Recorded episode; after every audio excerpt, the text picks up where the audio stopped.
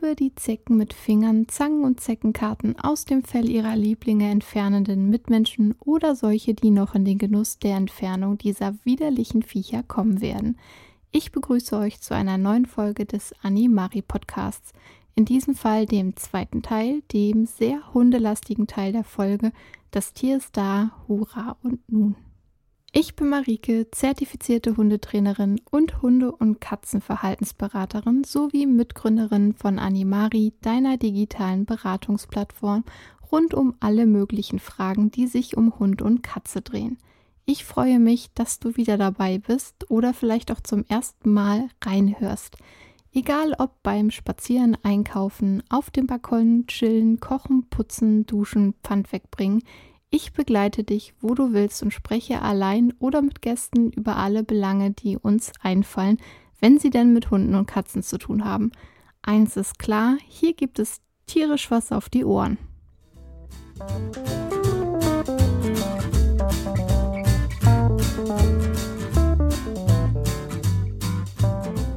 Wir folgen im Moment einem kleinen roten Faden, der immer mal unterbrochen wird durch Rasseprofile oder Gäste, aber im Großen und Ganzen kommen wir von der Thematik, ich hätte gerne einen Hund oder eine Katze an meiner Seite. Was sollte ich alles vorher beachten?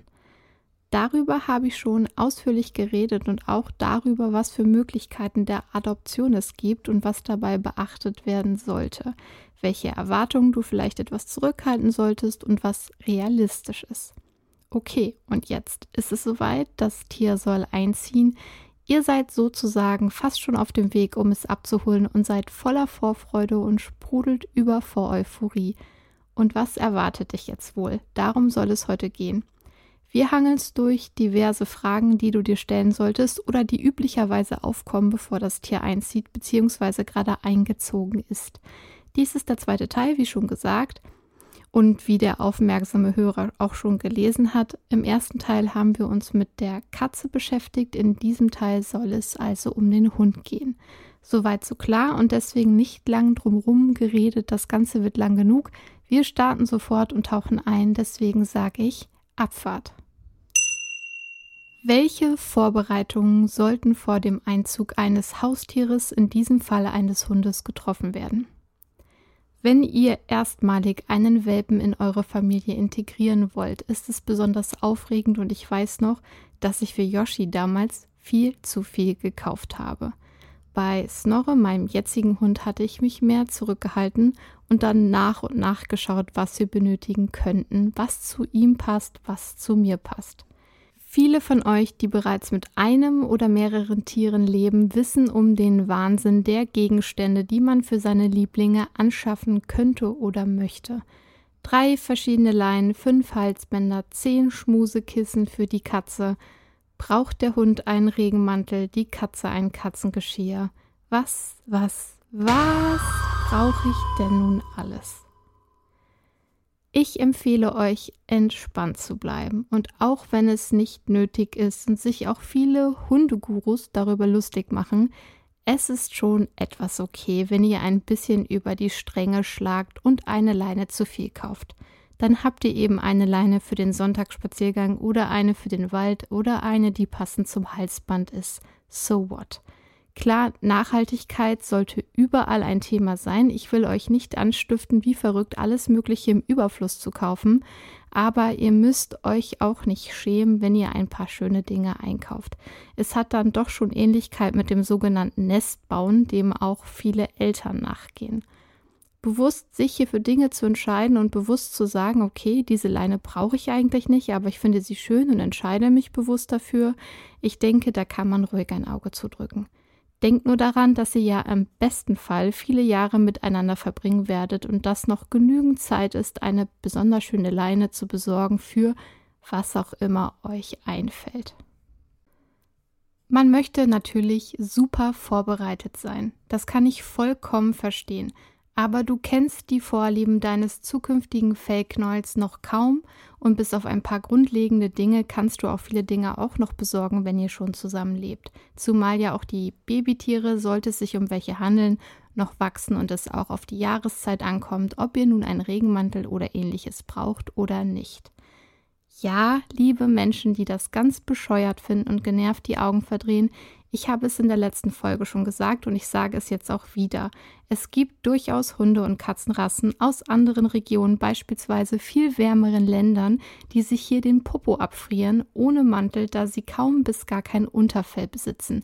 Und ja, die brauchen tatsächlich Klamotten, so bekloppt ihr das auch finden mögt.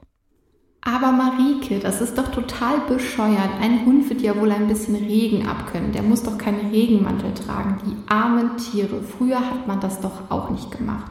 Als 16-Jährige, als Jugendliche habe ich darüber auch noch die Nase gerümpft, wobei das zur damaligen Zeit noch viel weniger vorkam als jetzt. Also das Anziehen der Tiere.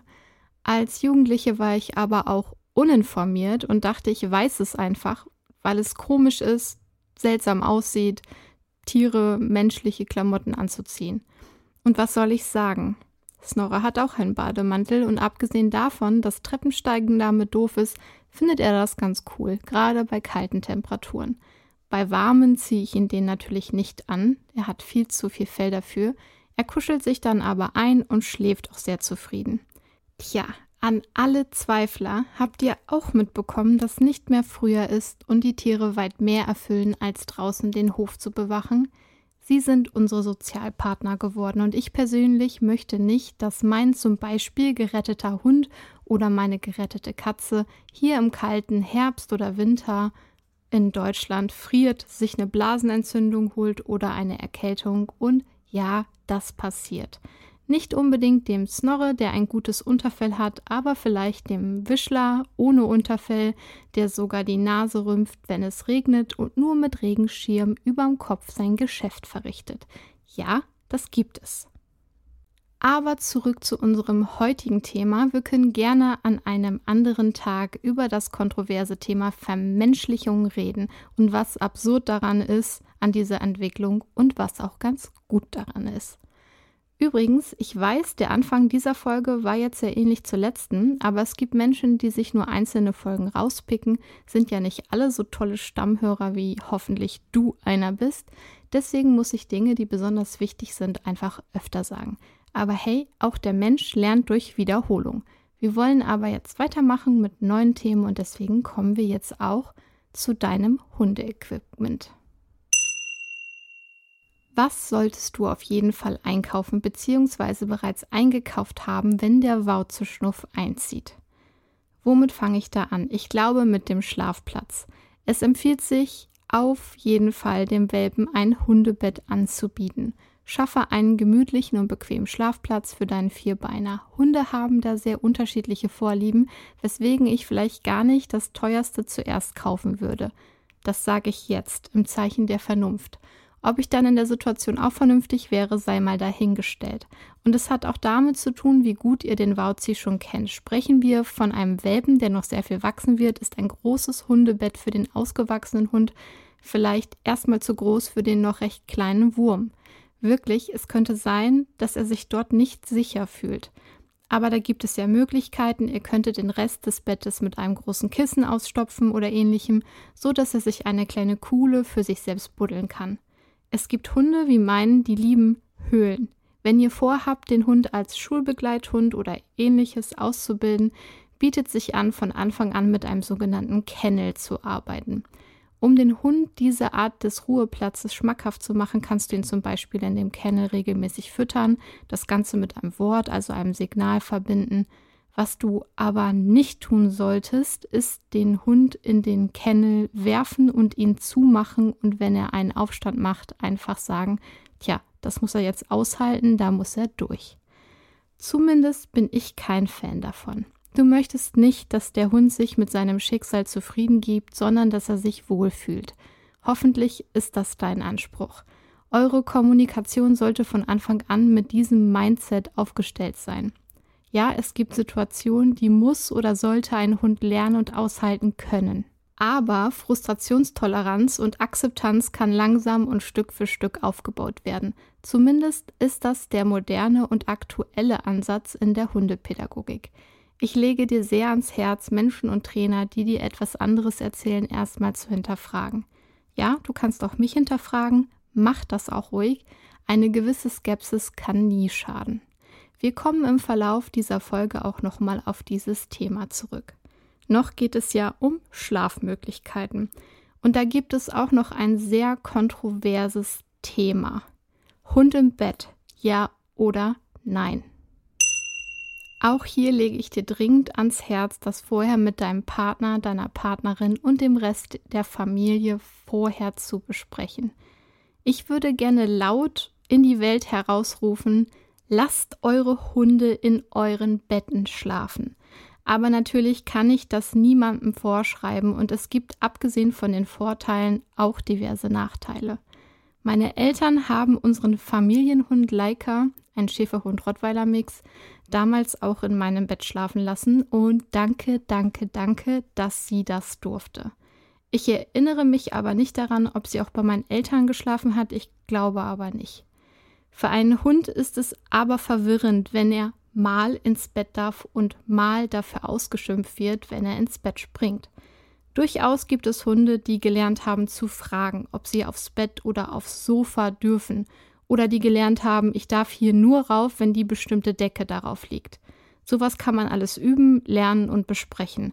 Aber den Hund zu bestrafen, wenn er es gestern noch durfte, das ist problematisch und macht deinen Hund einfach hilflos und planlos. Die erste Zeit, wenn der Welpe oder auch der erwachsene Hund bei dir ganz neu ist, empfiehlt es sich, bei dem Hund zu schlafen.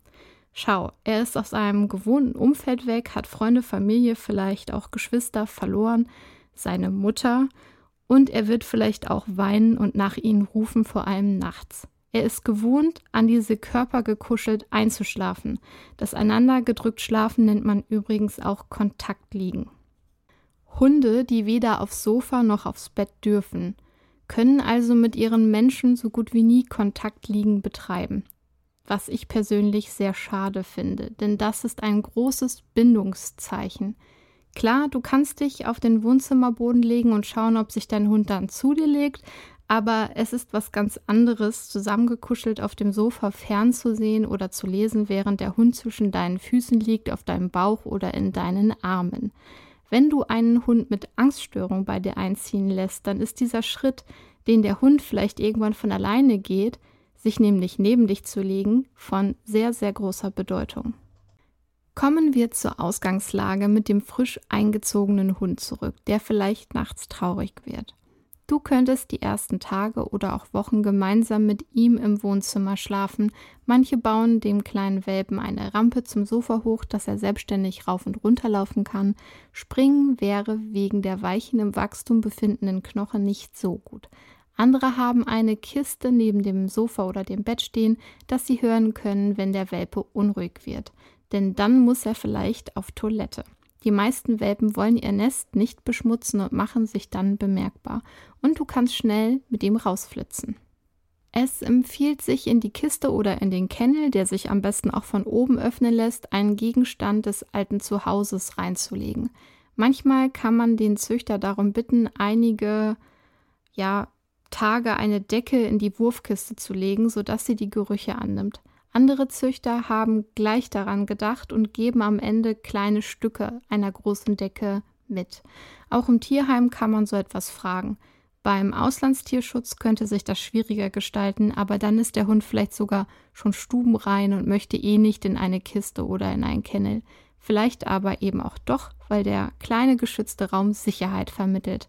Dann aber bitte, bitte nicht einfach schließen und den Hund einsperren. Ja, das ist alles doch nicht so einfach wie gedacht, oder? Und deswegen solltest du dir vorher darüber Gedanken machen und vielleicht auch mit jemandem darüber sprechen, der dir die Vor- und Nachteile der einzelnen Möglichkeiten erklärt und sie auf deine Situation abstimmt. Es ist übrigens wirklich ein Märchen, dass wenn man seinem Hund erlaubt, aufs Bett zu gehen oder aufs Sofa, dass er dann denkt, ihm gehöre die ganze Welt.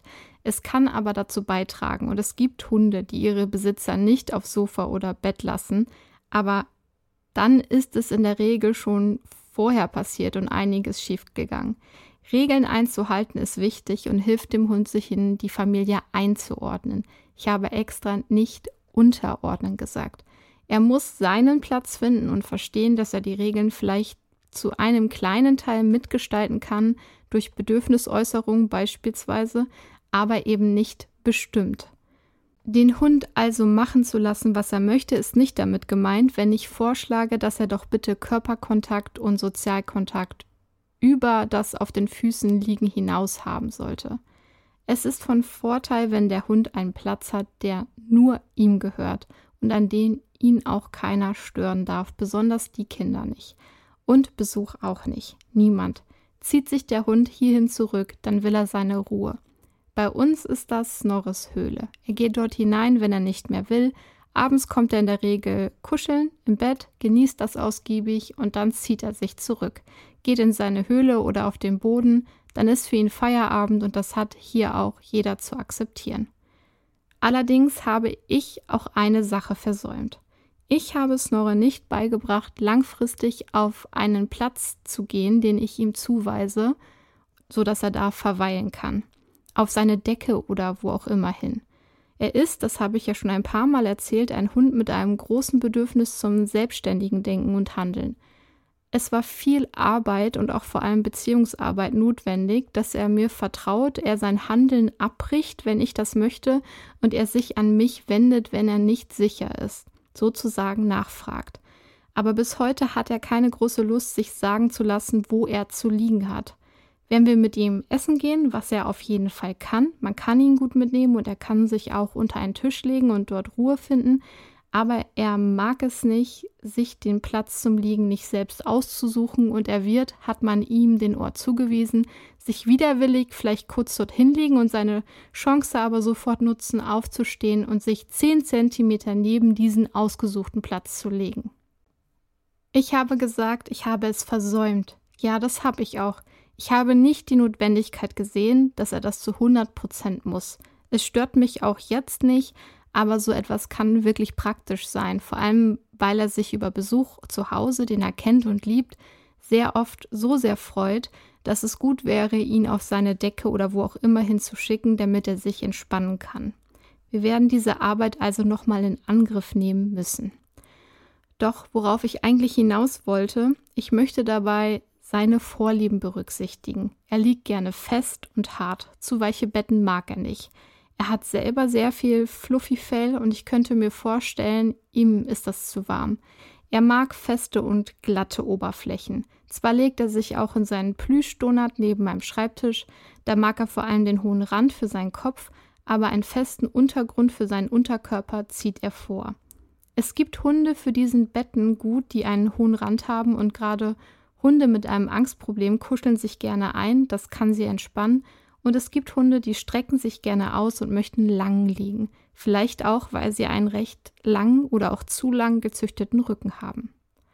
Es mag dem einen oder anderen übertrieben vorkommen, sich so viele Gedanken darüber zu machen, aber im Gegensatz zu einer Katze, die sich fast überall ihre Schlafplätzchen suchen kann, ist der Hund schon darauf angewiesen, dass wir im Blick haben, was ihm gefällt und was nicht. Es wird auch Hunde geben, denen ist das Wurst und andere sind eben eher anspruchsvoll. Diejenigen, die argumentieren, es sei doch nur ein Hund, die sollten meiner Meinung nach ihre Grundeinstellung nochmal überdenken. Natürlich kann man in allen möglichen Bereichen übertreiben und zu viel Geschissel machen und das ist auch nicht gesund. Aber man kann das auch zu wenig machen und beides ist irgendwie uncool. Wie so oft ist hier die Mitte zu finden gar nicht so leicht, aber wahrscheinlich das gesündeste. Musst du wirklich 500 Euro für ein orthopädisches Bett ausgeben? Hunde liegen doch seit Jahrhunderten nur auf Stroh oder auf dem nackten Boden. Ja, haben wir Menschen auch gemacht. Und trotzdem finden wir ein bequemes Bett besser und gesunder Schlaf ist wichtig. Warum sollte das bei einem Hund anders sein? Und auch Hunde können Gelenkprobleme bekommen und natürlich kann ein gesunder Schlafplatz dem entgegenwirken. Ob das jetzt das teuerste Markenbett sein muss, ist eine ganz andere Frage. Das muss man sich mal abgesehen vom Wollen auch leisten können. Und klar wird in dem Haustiermarkt auch wahnsinnig viel Geld gemacht und schön der Finger in die Wunde gelegt. Du willst doch das Beste für dein Tier, oder? Oder? Oder? Du siehst also ein umfassendes Thema. Jetzt, wo Snorre fünf Jahre alt ist, kann ich gut einschätzen, was er mag und was nicht.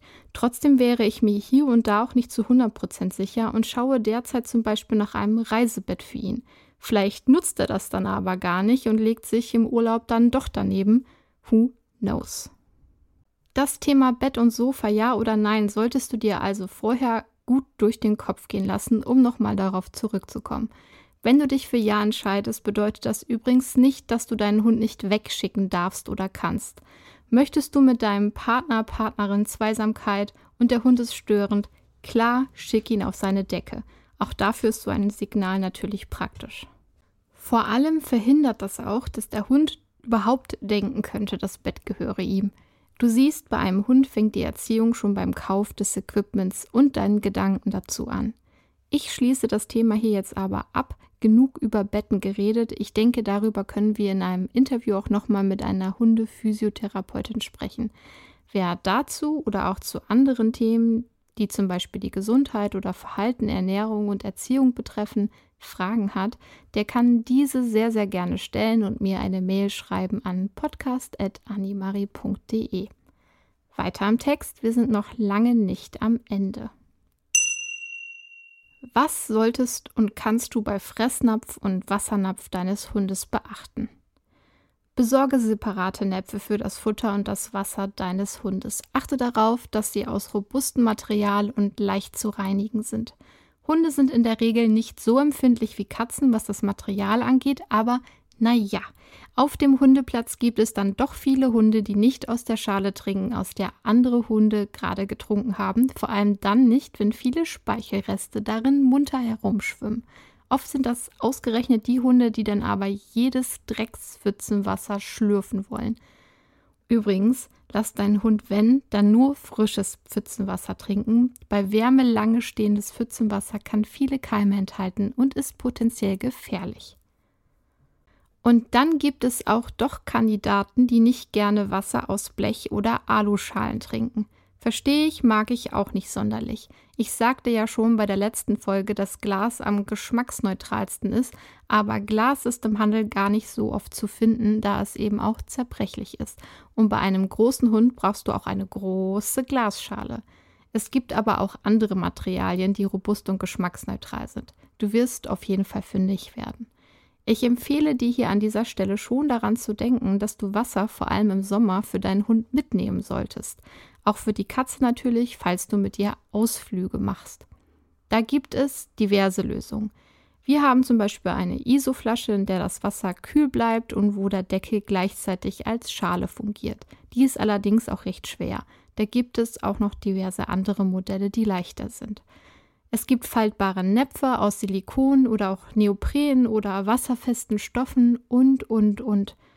Dann nimmst du einfach eine Wasserflasche so mit. Und natürlich kannst du auch einfach einen Plastikbecher in deinen Rucksack werfen und dein stilles Wasser mit deinem Vierbeiner teilen. Man muss nicht alles genau auf den Hund abgestimmt kaufen.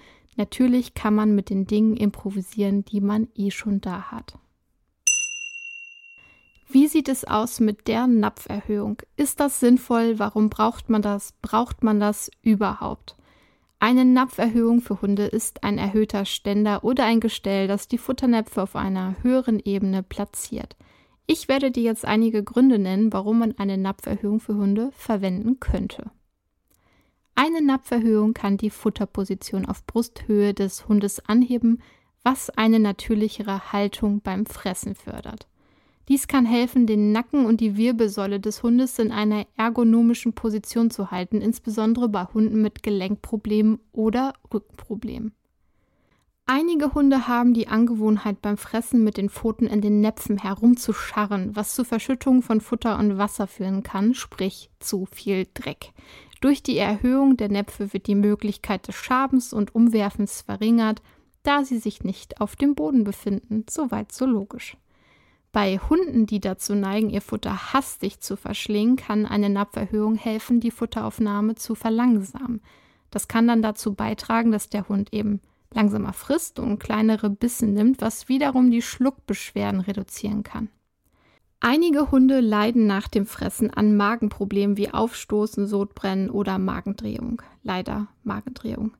Eine erhöhte Futternapfposition kann helfen, die Bildung von Gasen zu reduzieren und die Verdauung zu verbessern, indem der Magen in einer aufrechteren Position gehalten wird.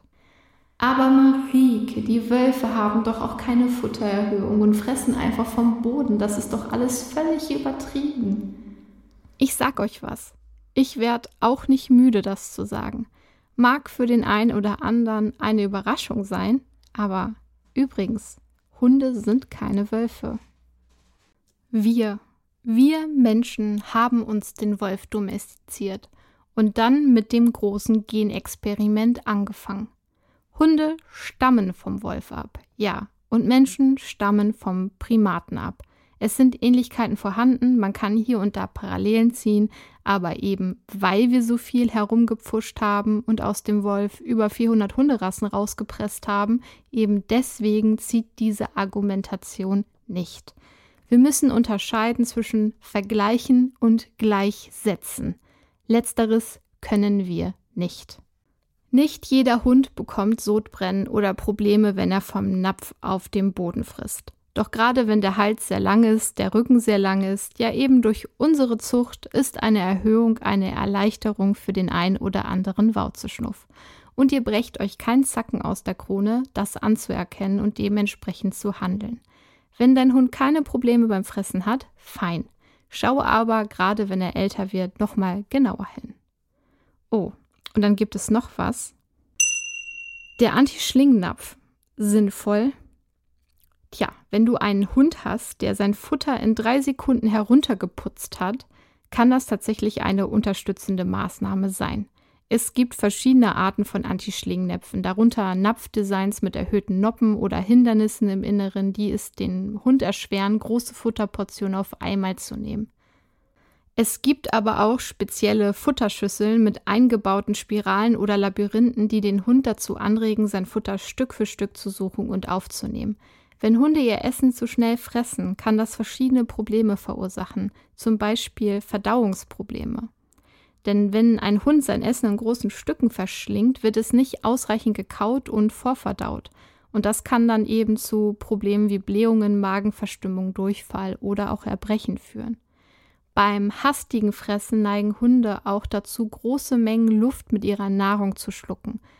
Das führt dann zu einer übermäßigen Gasbildung im Magen und das wiederum führt zu Unbehagen, Aufstoßen und kleinen Pupsis, Blähungen. Wenn ein Hund sein Essen zu schnell frisst, besteht außerdem die Gefahr, dass er sich verschluckt oder ein Stückchen Futter in die Atemwege gelangt. Und ja, dann haben wir eine reelle Erstickungsgefahr, und äh, das erfordert möglicherweise eine sofortige tierärztliche Versorgung. Gut, das ist natürlich nun Worst Case. Außerdem, wenn ein Hund sein Futter schnell verschlingt, erhält er möglicherweise nicht das Signal der Sättigung. Dadurch besteht die Gefahr, dass er mehr isst, als er tatsächlich benötigt oder Hunger hat, was dann letztendlich zu einer Gewichtszunahme führt. Ein letzter Punkt. Hunde, die ihr Essen zu schnell fressen, können dazu neigen, eine Futteraggression zu entwickeln. Sie könnten beginnen, ihr Futter zu verteidigen, gierig auf andere Nahrungsmittel oder Gegenstände zu reagieren und natürlich führt dies zu Konflikten mit anderen Hunden oder auch Menschen. Das alles zusammen können Gründe sein, weswegen man einen Anti-Schlingnapf kauft oder die Futterportion im Training verfüttert oder andere Suchspiele mit interaktivem Spielzeug einbaut oder oder oder. Besprich bei Futteraggression, aber am besten mit einem Hundeverhaltensberater und Trainer die Thematik. Eine Anti-Schlingnapf-Lösung muss nicht unbedingt eine geeignete Lösung sein und könnte den Hund noch mehr frustrieren. Und Frust führt schnell, wie wir es alle von uns selbst kennen, zu Aggression. Darauf erstmal ein bisschen gute Laune Musik.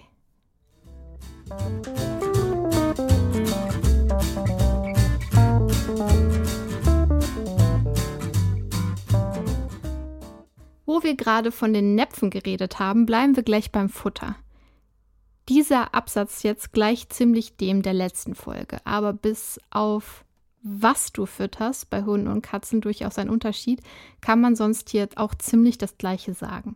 Ernährung bei Katzen und Hunden ist ein Riesenthema. Ich empfehle dir, und das wird dir auch jeder Tierarzt empfehlen, das Futter, das dein Hund vorher bekommen hat, auf jeden Fall erstmal weiter zu füttern. Erstens ist es der Hund gewöhnt und wir alle wissen, dass Nahrung uns auch ein Gefühl von Zuhause und Sicherheit geben kann, wenn wir positive Dinge damit verknüpfen.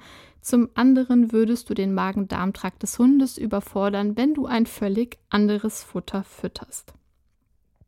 Klar, First World Problems. Die Hunde in den Tierheimen im Ausland sind froh, überhaupt was zwischen die Zähne zu bekommen und ernähren sich teilweise von Müll und Abfallresten. Ich weiß das. Aber wir reden hier vom möglichen Idealfall und in dem wechselst du nicht alle paar Tage das Hundefutter. Ich nenne dir hier jetzt nochmal ausführlicher die Gründe und da gibt es verschiedene, warum man bei Hunden nicht einfach einen Futterwechsel vornehmen sollte, ohne bestimmte Maßnahmen zu treffen. Zum einen ist da, wie erwähnt, das Verdauungssystem. Hunde haben nämlich ein empfindliches Verdauungssystem, das sich allmählich an verschiedene Arten von Futter anpassen muss. Ein plötzlicher Wechsel des Futters kann sofort zu Verdauungsproblemen führen, auch Durchfall verursachen, Erbrechen, starke Blähungen und zu Magenbeschwerden führen. Einige Hunde können allergisch oder intolerant gegen bestimmte Inhaltsstoffe im Futter sein. Ein unkontrollierter Wechsel des Futters kann dazu führen, dass der Hund mit allergischen Reaktionen oder Verdauungsstörungen kämpft. Und deswegen ist ein schrittweiser, schrittweiser Futterwechsel besser, denn er ermöglicht es dem Hundebesitzer, mögliche Allergene oder Unverträglichkeiten zu identifizieren und dann das geeignete Futter entsprechend anzupassen. Außerdem sind Hunde Gewohnheitstiere und können an bestimmte Geschmacksrichtungen und Texturen gewöhnt sein. Ein abrupter Wechsel des Futters führt dazu, dass der Hund das neue Futter vielleicht nicht akzeptiert oder sogar verweigert. Das wäre schlecht, denn dann bekommt er nicht genügend Nährstoffe und verliert Gewicht. Um Verdauungsprobleme zu vermeiden und den Hund langsam an das neue Futter zu gewöhnen, ist es ratsam, einen schrittweisen Futterwechsel durchzuführen. Dies bedeutet, das alte Futter allmählich mit dem neuen Futter zu mischen, erst in also ganz wenig und dann immer mehr, also die Menge des neuen Futters nach und nach erhöhen, während die Menge des alten Futters verringert wird. Auf diese Weise hat der Hund Zeit, sich an die Veränderung anzupassen. Jeder Hund und somit auch jeder Verdauungstrakt ist individuell. Deswegen hat der eine Hund auch mehr Probleme mit Futterumstellungen als ein anderer. Deswegen ist es möglicherweise auch ratsam, mit einem Tierarzt, einer Tierärztin oder einem Ernährungsberater, einer Ernährungsberaterin zu sprechen, um den besten Ansatz für einen Futterwechsel zu bestimmen. Ein Tierarzt, eine Tierärztin kann auch spezifische Empfehlungen basierend zum Alter, der Rasse, dem Gesundheitszustand und den individuellen Bedürfnissen des Hundes geben. Wir kommen zu einem, sagen wir, recht pikanten Thema. Halsband oder Geschirr. Egal wie man es dreht und wendet, du benötigst ein passendes Halsband oder Geschirr sowie natürlich eine Leine, um deinen Hund sicher auszuführen. Oha, das ist ein Thema, wo sich die Hundeexperten nicht einig sind und du deinen Weg finden musst. Okay, Thema beendet, war ganz leicht. Ach, du fragst nach meiner Meinung, okay. Dann, dann halte ich fest, ich bin ein großer Fan vom Geschirr. Ich bin mittlerweile so ein großer Fan vom Geschirr, dass ich meinen Hund gar nicht mehr am Halsband führe. Ich finde es sogar auf eine Art merkwürdig und mir zieht sich dabei die Kehle zu. Ich übertreibe, ja, ich gebe zu, ich bin super sensibel geworden. Ich habe zu oft gesehen, dass ein eigentlich leinenführiger Hund, so nennt man einen Hund, der ohne zu ziehen an der Leine gehen kann, etwas, das übrigens gelernt werden muss und ganz anstrengend ist für den Hund, by the way, doch plötzlich sich erschreckt oder angepöbelt wird und deswegen in die Leine geht und zurückpöbelt oder er schnüffelt und der Mensch am anderen Ende der Leine hat keine Zeit dafür und zieht und ich find's kacke. Nun muss ich dazu aber auch sagen, dass es Hunde gibt, die es schrecklich finden, ein Geschirr zu tragen, und ich möchte das Halsband an dieser Stelle nicht verteufeln. Dennoch möchte ich die Vorteile eines Geschirrs aufzeigen. Der Hund spürt sich besser. Gerade bei Hunden, die zu Ängstlichkeit neigen, kann das ein Sicherheitsgefühl auslösen. Der Druck verteilt sich über den Brustkorb und nicht punktuell auf den Hals bzw. die Kehle, den Kehlkopf. Auch dadurch hat der Hund automatisch ein stärkeres Gefühl für seinen Körper.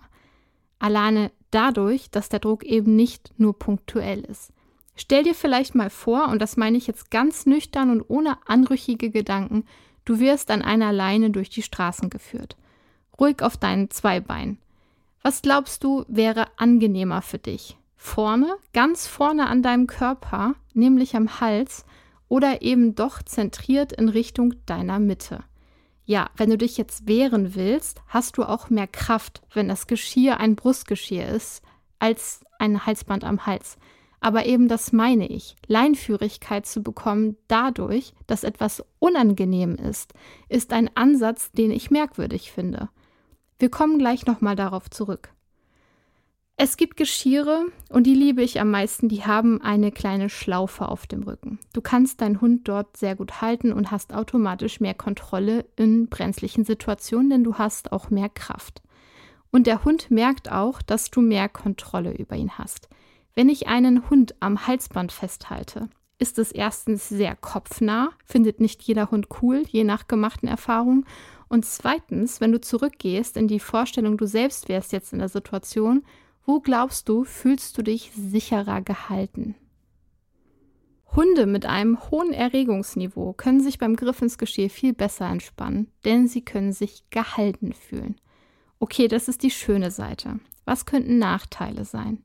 Ich habe drüber nachdenken müssen, denn ich bin so überzeugter Geschirrfan, dass es mir sehr schwer fällt, einen Schritt davon Abstand zu gewinnen. Eine Sache ist mir eingefallen, beim Spielen kann sich der andere Hund im Geschirr verhaken, zum Beispiel mit seiner Pfote. Ist mir persönlich noch nie passiert, habe ich nur gehört.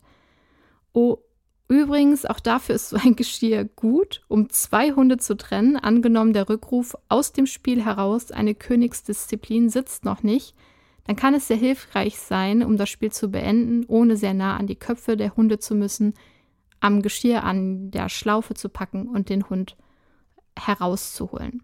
Jetzt sind wir wieder beim Vorteil gelandet, war gar nicht so geplant. Naja, Nachteile. Hm. Also mit meinem ersten eigenen Hund mit Yoshi war ich völlig unbedarft und unwissend bei einem Fachhandel für Tierbedarf und wollte ein Geschirr für den kleinen Welpen kaufen. Die Angestellte vor Ort riet mir ab. Halsband sei besser. Generell. Der Hund solle ja spüren, wenn er was falsch macht. Bei einem Geschirr sei die Gefahr sehr hoch, dass er sich einfach an den Zug gewöhne, der viel angenehmer sei, und das irgendwann als nicht mehr störend empfände und deswegen weiterziehen würde. Ihre Lektion, die sie mir mitgeben wollte. Keine Schmerzen, kein unangenehmes Gefühl, gleich kein Lerneffekt. Oh puh, ich habe mich damals nicht bequatschen lassen. Mir ging das Gerede von nur mit Schmerzen kann man Grenzen aufzeigen schon immer auf den Puffer. Das ist im Übrigen auch einfach faktisch nicht wahr. Genauso wenig wahr ist es, dass man einen Hund ausdrücklich mit positiver Verstärkung erziehen kann. Das bedeutet aber nicht im Umkehrschluss, dass wir mit aversiven Reizen, also Schmerzreizen, arbeiten müssen. Ich sage es gerne wieder und wieder und wieder eine Grenze aufzeigen und körpersprachlich werden hat nicht zwangsläufig mit einer schmerzvollen Handgreiflichkeit zu tun. Nun mag es Hunde geben, die das Tragen eines Geschirrs eben nicht mögen oder die tatsächlich ziehen und ziehen und ziehen und wenn man nun auf ein Halsband wechselt, plötzlich nicht mehr ziehen, zumindest erst, weil es eben unangenehm ist. Deswegen sage ich ja auch, dass ich das Halsband nicht verteufeln will. Ich halte es nur nicht für ein sinnstiftendes Werkzeug, eine Erziehungsmaßnahme, die auf Kehldruck basiert. Übrigens, die Hunde, die ziehen und ziehen und ziehen, diese Hunde gibt es genauso beim Halsband. Man nennt das im Übrigen auch Habituation. Auch an einen Schmerzreiz kann man sich gewöhnen.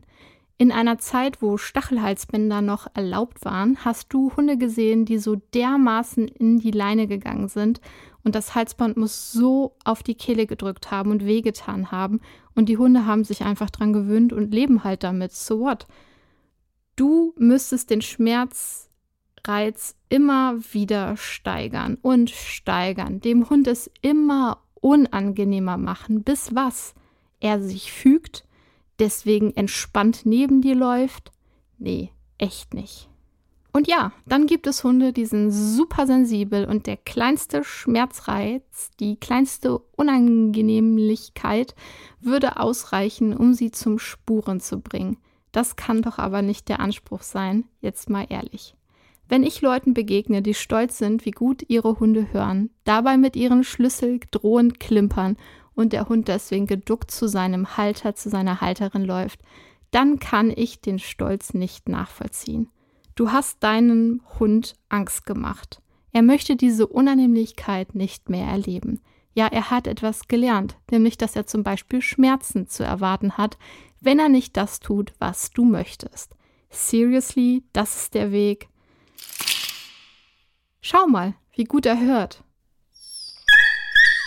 Jo, hat er gelernt, hat aber auch gelernt, dass er dir nicht vertrauen kann. Wer jetzt argumentiert, dass Hunde sich auch gegenseitig körperlich maßregeln, der bekommt von mir nur einen müden Blick. Wir sind keine Hunde. Und du kannst mir glauben, das weiß dein Hund. Zu versuchen, die Körpersprache deines Hundes zu verstehen und sich leicht daran zu adaptieren, wie ich lass dich kopfabgewandt an meiner Hand schnüffeln, wenn du unsicher bist, das ist völlig okay und auch hundelike und das ist super aber du hältst deinem Hund ja trotzdem nicht deine nackten Hintern hin, weil Hunde das so untereinander machen, oder? Du bist kein Hund, du kannst nicht wie ein Hund Grenzen setzen, schlag dir das auf den Kopf und du kannst nicht wie ein Hund strafen. Im schlechtesten Fall musst du deine körperliche Strafe immer weiter und weiter erhöhen. Sagen wir, du beginnst mit einem kleinen Klaps auf die Nase. Hund hat kurz gelernt, uh, unangenehm. Er denkt sich in dem Moment, Hoppla, okay, das soll ich nicht. Verstanden, ich lass das mit der Pferdekacke fressen. Next time ist der Reiz aber größer als die Angst vor dem Klaps. So schlimm war der Klaps ja nun auch nicht.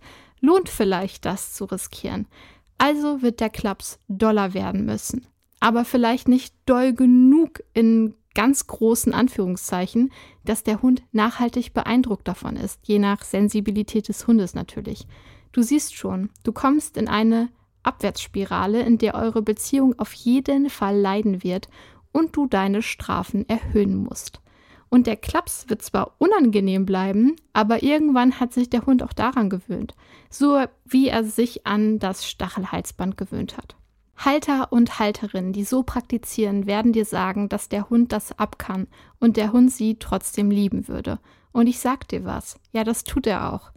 Liebe hat nicht unbedingt damit etwas zu tun, ob du misshandelt wirst. Oh, das böse Wort. Auch hier werden viele Halter und Halterinnen sagen, dass das nichts mit Misshandlung zu tun habe, sondern eben mit Erziehung, Grenzen, Maßregeln und dass das auch nötig ist.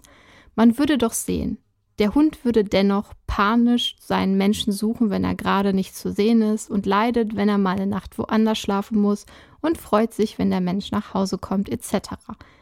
Klar, der Hund ist ja auch abhängig von dir und er erlebt ja nicht nur schlimme Dinge, sondern auch schöne. Er ist vielleicht verunsichert und weiß, was er zu erwarten hat, wenn der Blick kommt oder die Stimme erhoben wird. Und deswegen macht er dann sofort, was er tun soll, weil eben die Drohung schon in der Stimme im Schlüsselklimpern unterschwellig mitschwingt, aber das ist doch kein Beweis einer gesunden Beziehung.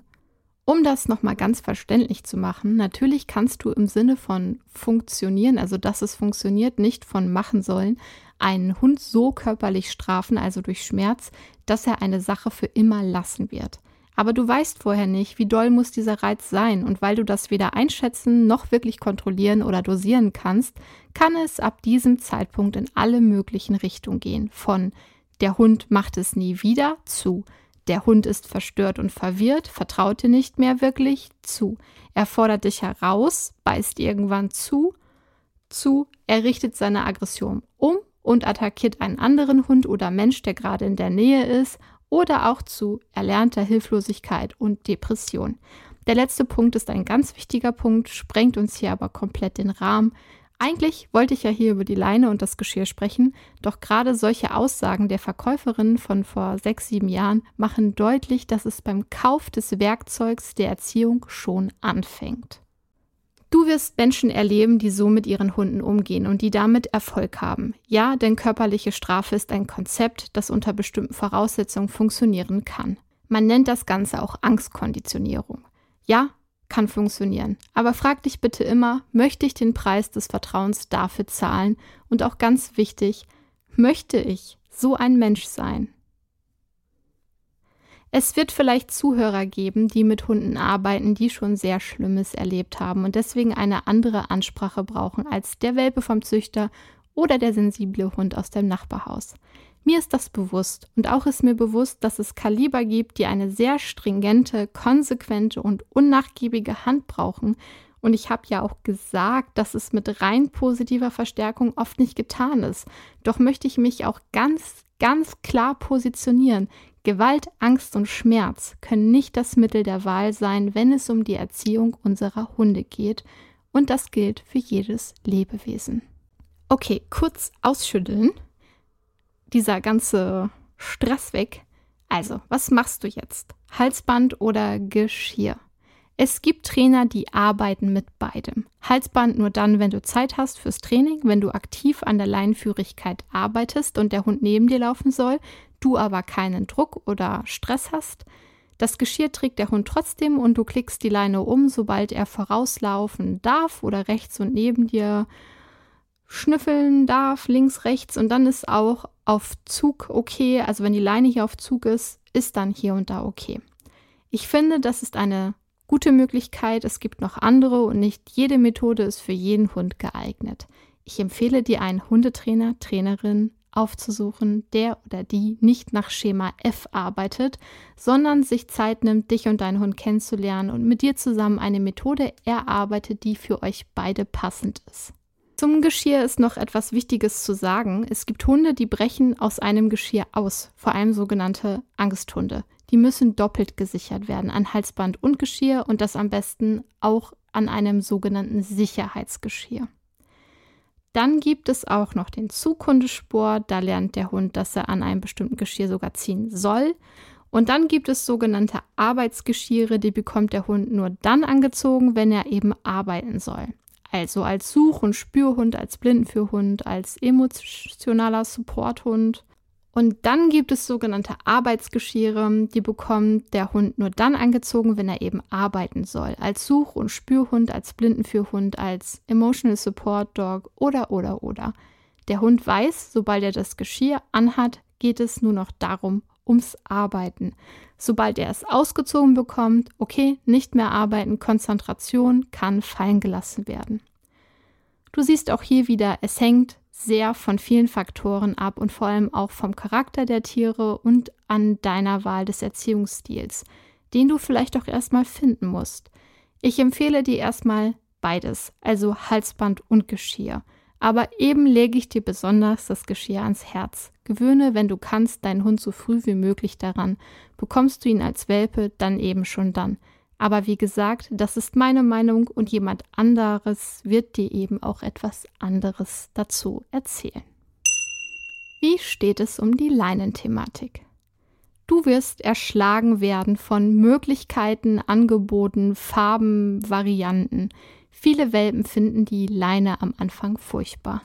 Es ist ganz, ganz anstrengend für sie, an der Leine zu gehen. Die Umgebung ist aufregend, sie wollen alles sehen, alles erschnüffeln, zumindest wenn sie zu den Mutigen gehören. Und dann ist da immer diese Leine, mit der sie mitgehen müssen. Versetz dich mal in die Lage, wie nervig, oder? Eine Leine solltest du als Werkzeug verstehen und als Kommunikationsmittel. Mit der Leine kannst du Druck aufbauen, was meistens nicht so cool ist, aber auch Sicherheit vermitteln, was sehr cool ist. Ich empfehle dir nicht gleich mit einer Flexleine zu arbeiten, also eine Leine, aus der der Hund selbstbestimmt die Leine herausziehen kann und die klobig und schwer in der Hand liegt. Die ist für das Training nicht geeignet. Später, wenn der Hund leinführig ist, auf den Rückruf hört etc., dann kannst du dir so eine Leine kaufen. Vorher ist das kontraproduktiv. Produktiv ist eine sogenannte Laufleine bzw. Schleppleine. Ich empfehle dir hier eine aus Biotane. Biotane besteht aus einem Polyestergewebe mit einer Ummantelung aus verschiedenen Kunststoffarten und das Band im Kern gewährleistet die Reißfestigkeit des Materials. Biotane ist extrem stabil, kann nicht schimmeln, nicht verwittern. Sie ist leicht abwaschbar und auch vom Gewicht her leicht. Sie saugt sich nicht mit Wasser voll und wird schwer für den Hund hinter sich herzuziehen. So eine Laufleine ist echt super, um den Rückruf zu üben, Radiustraining zu machen oder auch einfach dem Hund die Möglichkeit zu geben, sich mehr als zwei Meter von einem zu entfernen. Es gibt so viele verschiedene Leinenarten, das kann wirklich sehr überfordernd sein. Ich rate dir für den Anfang, wähle einfach eine, die sich gut in deiner Hand anfühlt, die sich verstellen lassen kann und bei einem Welpen kannst du auch eine Welpenleine nehmen, die sind sehr dünn und leicht. Das ist nicht so irritierend für den kleinen Pups, wenn er mit dir unterwegs ist. Apropos unterwegs. Wie viel solltest du mit deinem Wauzi unterwegs sein am Anfang? Du wirst dich vielleicht wundern, mit einem Welpen solltest du wirklich nicht allzu viel unterwegs sein. Im Allgemeinen wird empfohlen, die Spaziergänge für Welpen im Alter von 8 bis 12 Wochen auf etwa 5 bis 10 Minuten pro Spaziergang zu begrenzen. Die Faustregel zur Steigerung der Zeit für Spaziergänge besagt, dass man die Gehzeit pro Lebenswoche um etwa 5 Minuten erhöhen kann. Es ist wirklich ratsam, die Gehzeit weiterhin auf mehrere Spaziergänge pro Tag zu verteilen, anstatt einen langen Spaziergang zu unternehmen. Auf diese Weise hat der Welpe die Möglichkeit, sich auszuruhen und die Eindrücke zu verarbeiten. Es ist auch wichtig, den Welpen nicht zu überfordern und auf Zeichen von Müdigkeit oder Erschöpfung zu achten. Warum ist die empfohlene Gehzeit so kurz? Da geht es um die Gelenke des Welpen. Die Gelenke und Knochen sollen geschont werden, da sie in diesem Alter noch wachsen, sehr weich sind und sich eben entwickeln. Zu viel Bewegung kann zu Überanstrengung führen und das Risiko von Verletzungen oder orthopädischen Problemen erhöhen. Ja, aber gleichzeitig muss dein Wauzuschnuff alles Mögliche kennenlernen, oder? Denn jetzt ist eine wichtige Zeit, in der er viel lernt und sich das Gelernte besonders festsetzt. Deswegen musst du dennoch die ausgewogene Bewegung fördern und dem Hundi auch die Möglichkeit geben, sich in einem kontrollierten Umfeld frei zu bewegen und seine Muskeln, Gelenke und Koordination zu stärken. Tja, einmal so, einmal so. Dies kann zum Beispiel durch spielerische Aktivitäten im eigenen Garten oder in einem sicher eingezäunten Bereich geschehen. Was gehört noch zur Erkundung der Umwelt? Ja, die Welt außerhalb seines Zuhauses natürlich. Seien es andere Menschen, andere Hunde, Radfahrer, Autos, Kinder, fliegende Mülltüten, Menschen mit unterschiedlicher Hautfarbe oder auch Beeinträchtigung. Es sollte auf jeden Fall soziale Erfahrung geben. Er sollte diese sammeln dürfen. Gewöhne dir am besten gleich an, mit deinem Welpen Pausenzeiten zu etablieren. Ich weiß, überall hört und liest man Auslastung, Auslastung, Auslastung, gerade bei sogenannten Arbeitsrassen aber gerade die müssen lernen, sich auszuruhen und zu entspannen. Eine gesunde Mitte zu finden und eher einen Gang runterzuschalten, ist gar nicht so leicht. Es ist auf jeden Fall nicht gut, mit seinem zehn Wochen alten Welpen dreistündige Ausflüge zu unternehmen und ihn die ganze Zeit wie verrückt spielen zu lassen. Die Rechnung dafür bekommst du garantiert später. Lass uns noch kurz und bündig über die anderen Dinge sprechen, die du für den Anfang benötigen könntest. Zum Beispiel einen sicheren Platz für die Autofahrt. Das kann eine Box sein, ein Bett für den Kofferraum mit einem Netz für die Sicherheit nach vorne oder auch ein Anschnallgurt fürs Geschirr auf der Rückbank. Achte am besten darauf, dass diese Dinge TÜV geprüft sind. Das gilt auch für die Boxen. Wenn du kein Auto hast, bleibt dir dieser Punkt natürlich erspart. Wie sieht es mit Spielzeug aus? Hier würde ich tatsächlich nicht übertreiben und den Welpen auch nicht Zugang zu allen seinen Sachen, schalten und walten lassen. Die meisten Hunde sind neophil, das heißt, sie lieben neue Sachen. Es gibt aber auch Hunde, die haben tatsächlich ein Lieblingsstofftier und schleppen das ihr Leben lang mit sich herum. Ich gebe dir hier an dieser Stelle einen Tipp. Vermeide es, wie verrückt Bälle zu werfen. Das ist nicht gut für deinen Hund. Warum das so ist, da sprechen wir am besten drüber, wenn wir über das Jagdverhalten von Hunden sprechen in einer anderen Folge. Sonst geht dieser Podcast noch zehn Stunden. Deswegen halte ich diese Kategorie auch sowieso kurz. Probier ein wenig aus, was deinem kleinen Freund Spaß macht. Wenn es ein erwachsener Hund ist, hat er vielleicht kaum bis kein Interesse an Spielzeug, vielleicht aber auch doch. Spielzeug, das dein Hund nicht mag, kann man auch wunderbar verkaufen oder spenden. Mach dir also nicht einen allzu großen Kopf. Zum Thema Spielzeug, was ist sinnvoll, was eher nicht, werde ich auch noch mal ein Video machen. Wenn du mir auf Social Media oder auch diesem Podcast folgst, bekommst du auch mit wann. Wohin mit den Häufchen? Ja, daran kommst du vor allem in der Stadt, aber auch auf dem Land nicht vorbei. Die Kotbeutel. Halte immer eine ausreichend Menge an Kacketüten bereit, um die Hinterlassenschaften deines Hundes während der Spaziergänge zu entsorgen. Da kannst du natürlich auch auf Nachhaltigkeit achten und abbaubare Kotbeutel kaufen. Leider hat Nachhaltigkeit auch oft fast immer etwas mit Geld zu tun. Diese gehen natürlich mehr in den Geldbeutel. Die ganz günstigen reißen aber auch oft schnell ein und zack hast du den Schmierkram an den Händen. Profi-Tipp: eine Gassi-Tasche mit einem wichtigen Kotbeutel, wenn du damit arbeitest, zum Beispiel auch eine Rückrufpfeife, den Klicker, wenn du Klickertraining machst, ein paar Leckerchen, eventuell die Wasserflasche, eine Zeckenzange, die Krassen haben auch vielleicht einen selbsthaftenden Verband dabei und Desinfektionsmittel, zumindest wenn ihr auf Abenteuerspaziergänge geht. Und jetzt kommt der Profi-Tipp: Feuchttücher. Passiert dir nämlich genau das, die Kottüte reißt ein beim Schaben über den Asphalt, beim Häufchen aufheben und du hast den stinkigen Brei an deinen Fingern, schnell die Feuchttücher gezogen und auch eventuell das Desinfektionsspray für die, die es ganz genau nehmen. Und damit habe ich schon ein paar Sachen aufgezählt, die du noch besorgen könntest, optional, wobei ich die Zeckenzange zu Hause, die würde ich dir auf jeden Fall raten. Und ich würde auch empfehlen, ein Erste-Hilfe-Kit-Set. Das ist nicht zu verachten, das in deinem Schrank liegen zu haben. Schande übrigens über mein Haupt. Ich habe eine Sache vergessen in der letzten Folge über den Einzug der Katzen. Und zwar die Bürste und Pflegeutensilien. Je nach Rasse und Felltyp deines Hundes oder auch wirklich natürlich Katze benötigst du eine geeignete Bürste oder Kamm, um das Fell regelmäßig zu pflegen. Weitere Pflegeutensilien wie Nagelknipser, also Krallenschere, Ohrenreiniger oder auch Schermaschine und so weiter, das kann alles nützlich sein. Bei dem Krallenknipser wäre ich aber vorsichtig, lass dir das lieber von einem Tierarzt zeigen oder auch gleich von ihm machen. Du kannst deinen Hund bei falscher Handhabe ernsthaft verletzen. Das blutet wirklich wie Hulle und tut dem Tier wahnsinnig weh. Wir sind fast durch. Ich habe, was das Equipment angeht, eigentlich nur noch ein paar Anmerkungen. Du musst deinen Hund registrieren und anmelden, denn in fast allen Bundesländern, Kommunen und Städten muss man eine Hundesteuer bezahlen. Die Registrierung dient auch dem Zweck, dass bei Vorfällen statistische Daten erhoben werden können und der Halter identifiziert werden kann. Übrigens, ich wurde schon zweimal kontrolliert nach der Hundemarke. Anderen ist das nie passiert, mir aber schon. Zusätzlich empfehle ich dir, deinen Hund bei Tasso registrieren zu lassen. Ebenso natürlich, wenn du hast deine Katze. Was ist Tasso? Tasso ist eine gemeinnützige Organisation, die sich um den Schutz und Wohl von Haustieren widmet, insbesondere von Hunden und Katzen. Der Name Tasso stammt übrigens vom italienischen Dichter Torquato Tasso, der für seine Liebe zu Tieren bekannt war. Die Organisation hat ihren Hauptsitz in Deutschland und wurde 1982 gegründet. Die Hauptaufgabe von Tasso, und deswegen solltest du dich da auch registrieren, dein Tier registrieren, besteht darin, vermisste Haustiere wieder mit ihrem Besitzer zu vereinen. Dafür betreibt Tasso ein zentrales Haustierregister, in dem die Informationen von registrierten Tieren gespeichert werden.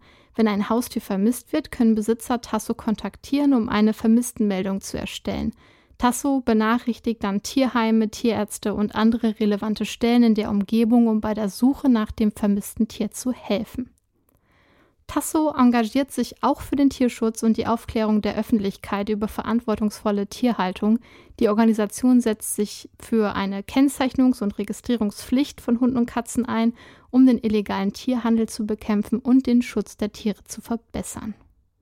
Handelt es sich bei deinem Hund um einen Hund, der auch gerne mal ausbricht, aus Angst oder Schreck wegläuft, empfehle ich dir einen GPS-Tracker, den der Hund am Halsband tragen kann. Und ich glaube, jetzt sind wir durch. Die Liste umfasst die grundlegenden Gegenstände, die du benötigst, wenn ein Hund bei dir einzieht. Beachte jedoch, dass individuelle Bedürfnisse und Vorlieben deines Hundes berücksichtigt werden sollten. Wie zum Beispiel auch, was kaut er gerne für die Zahnpflege? Da könnte man jetzt auch noch auf Zahnreinigung, Zahnbürsten und so weiter eingehen. Das kannst du auch mit deinem Tierarzt besprechen, aber eben auch so Knabberstangen, Schweineohren, weiß was ich nicht, was dein Hund eben gerne mag. Äh, kauen ist übrigens ganz wichtig, denn Kauen beruhigt und wenn Hunde kauen, können sie auch Dinge verarbeiten, gerade Welpen. Und viele Hunde schlafen danach selig ein. Ich habe im Rahmen der einzelnen Punkte schon viel angesprochen, was im Grunde zur Erziehung dazu gehört, weil Erziehung und Equipment sich beim Hund gar nicht wirklich trennen lassen und die Überlegung, was du besorgen willst, mit einem Wie gehe ich mit meinem Vierpfotenbegleiter um zusammenhängt.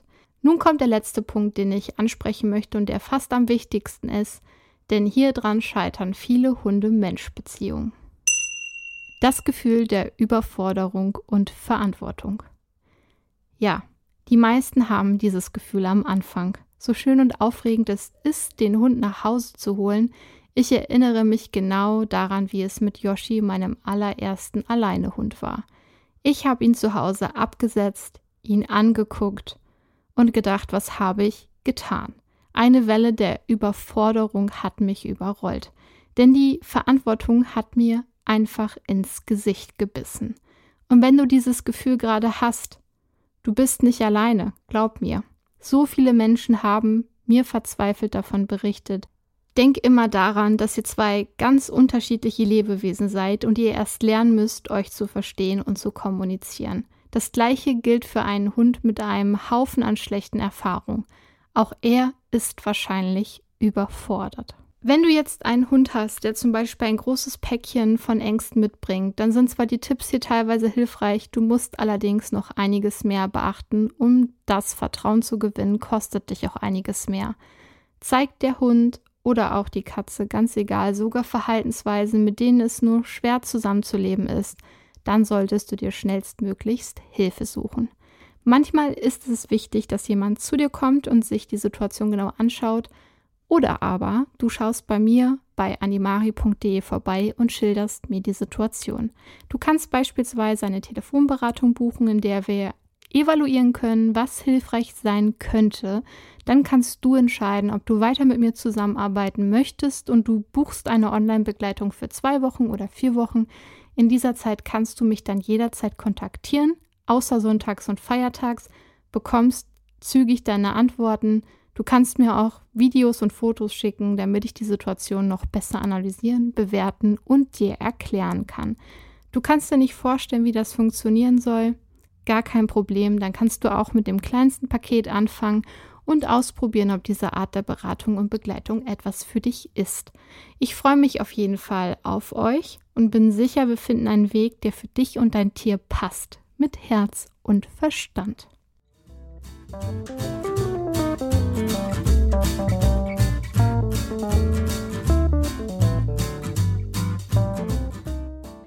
All diese Dinge, die ich hier aufzähle und nenne, sind ein Bruchteil dessen, was du beachten und wissen solltest, wenn du mit einem Hund zusammenleben willst.